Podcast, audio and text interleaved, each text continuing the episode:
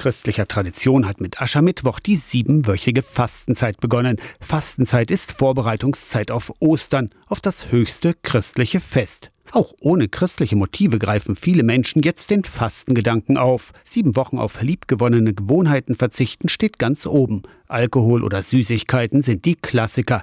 Andere Fastenaktionen rufen zum Klimafasten auf oder dazu, das Auto öfter mal stehen zu lassen, beim Einkauf Verpackungsmüll zu vermeiden oder das Tierwohl zu achten.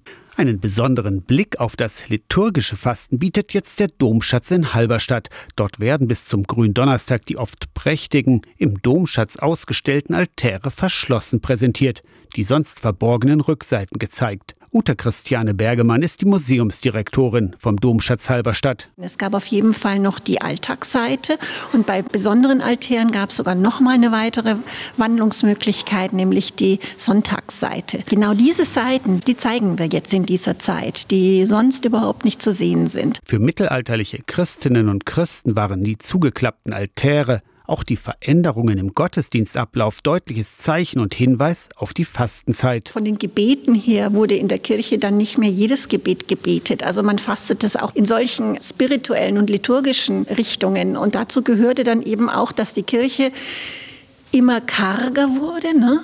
Von daher war eben dieses Altarschließen oder auch heute noch barocke Altäre, die haben ja keine Flügel, da verhängen dann in der katholischen Kirche die Verantwortlichen dann die Altäre mit ähm, violetten Tüchern. Ein Fasten für die Augen mit diesen verhängten oder schmucklosen Altären. Die letzte Fastenwoche von Palmsonntag bis Karfreitag war die strengste, auch für die Geistlichen. Die Priester sollten sich nicht mehr waschen, sie sollten sogenannte härene Kleidung, also einfach einfache Kleidung, die teilweise möglicherweise sogar kratzte, anziehen. Und sie mussten barfuß den Gottesdienst feiern. Die Regeln für die Fastenzeit und speziell für die letzte Woche, die sogenannte Karwoche, waren in vielen Kirchen ähnlich und festgelegt in einem speziellen Buch, weiß die Museumsdirektorin. Das war in einem Liber Ordinarius, also einem Regieanweisungsbuch, niedergeschrieben. Also, dass man wirklich die Altartücher, also den ganzen Altarschmuck wegnimmt, schöne Tücher wegnimmt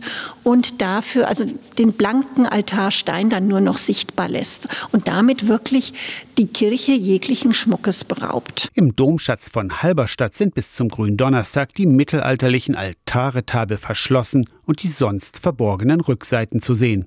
Aus der Kirchenredaktion Torsten Kessler, Radio SAW.